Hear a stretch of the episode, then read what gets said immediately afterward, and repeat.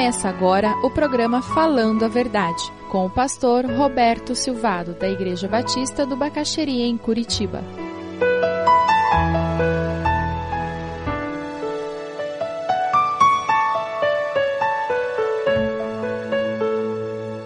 Miqueias está muito triste, porque ele olha para os indivíduos e não há esperança. Ele olha para os líderes, para os governantes, que supostamente seriam aqueles que dariam norte e trariam algum sentido para a sociedade da sua época, e ele os chama de espinheiros. E quando ele olha para a família, aquela unidade básica criada por Deus, no projeto de formar uma sociedade, aí o desespero toma conta do coração dele. Veja aí os versículos 5 e 6. Veja só como estava a família naqueles dias. Você não podia confiar nos vizinhos nem nos amigos. Você já foi traído por algum amigo? Já foi traído por algum vizinho? Até com aquela que o abraça, tenha cuidado com o que diz. Até com a mulher é complicado o negócio. Pois o filho despreza o pai.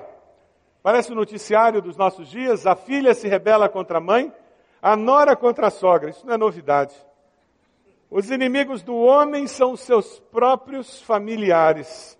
Falta harmonia nos relacionamentos domésticos. É o retrato de uma sociedade sem temor a Deus. Eu recebo os filhos dados por Deus. A Bíblia nos diz que os filhos são presentes de Deus e eu os crio como a gente cria pintinho no fundo do quintal. Como é que cria pintinho no fundo do quintal? Você joga quirera, garante que tem um pote de água e pronto. E eles vão crescer. E vão virar frango, vai virar galinha, vai virar galo. Faça isso com seus filhos e você vai encontrar os marginais que nós encontramos hoje por aí. Alguns de baixa renda e outros de alta renda. Mas marginais, sem limites. Converse com qualquer professor hoje em dia. E escute a tristeza dos professores porque os pais não educam mais os filhos. Sabe aquela história de muito obrigado, por favor? Papai e mamãe não está ensinando isso em casa. Sabe a questão de respeito, limite, e tem certas coisas que a gente não faz, tem certas coisas que, a gente faz. Caos na família. O que acontecia naqueles dias é muito diferente do que tem acontecido hoje em dia, numa sociedade sem temor a Deus. Porque os pais não pensam que prestarão contas do que fizeram com os filhos. Eles estão com os filhos ali e não pensam que um dia, diante de Deus, eles terão que prestar contas, porque Deus vai dizer: Eu coloquei aquele ser humano com todo aquele potencial nas suas mãos para que você o ajudasse, o nutrisse, o amasse, o acalentasse, você corrigisse, você disciplinasse e dessa maneira ele pudesse desabrochar e todo o seu potencial pudesse vir à tona, pudesse se transformar numa sociedade que faria diferença na sociedade. O que você fez? E o profeta nos exorta dizendo: a situação é caótica, ai que desgraça. Que sociedade é essa em que filhos matam os pais? Em que pais matam os filhos? Que sociedade é essa? Em que marido trai esposa, esposa trai marido? Que sociedade é essa? É uma sociedade em que não existem absolutos uma sociedade em que não existe a convicção de que todos prestaremos contas ao Deus Todo-Poderoso. Quando falta temor a Deus, nós começamos a achar que podemos fazer o que bem queremos, podemos ser o que bem queremos. E eu estou pouco me importando se isso afeta você, se isso prejudica o meu próximo, se isso de alguma maneira cria um problema social, eu simplesmente faço o que eu quero. Não é essa a máxima do hedonismo? Faça o que você quer porque você se sente bem, e se você se sente bem, faça. Essa mensagem entra em conflito direto com o conceito cristão de que se alguém quer ser meu discípulo, tome a sua cruz, negue-se a si mesmo e siga-me.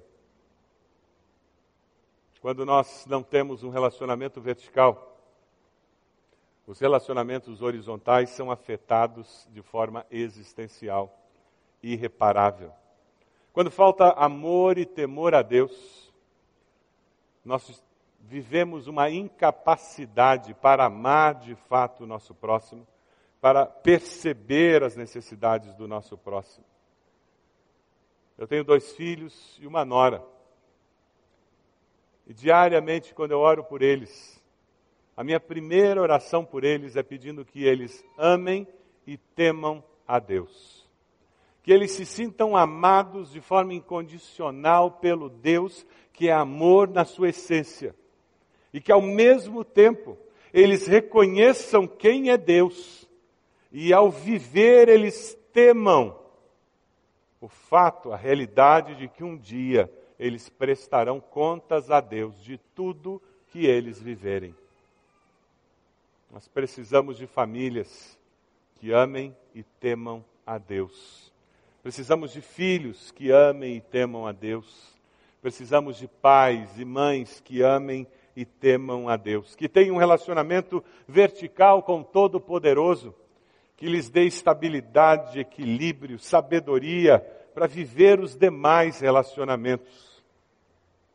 Falta temor a Deus, falta referencial de absoluto em nossa sociedade. Graças a Deus, o profeta não para aí. Graças a Deus, ele dá um grito de fé. Ele crê que só com a intervenção divina nós poderemos mudar a situação da família.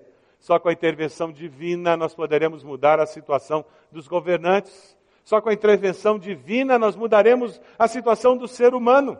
Porque a solução sobrenatural, ela surge no coração de alguém que aprende a amar e a temer a Deus. Veja o versículo 7.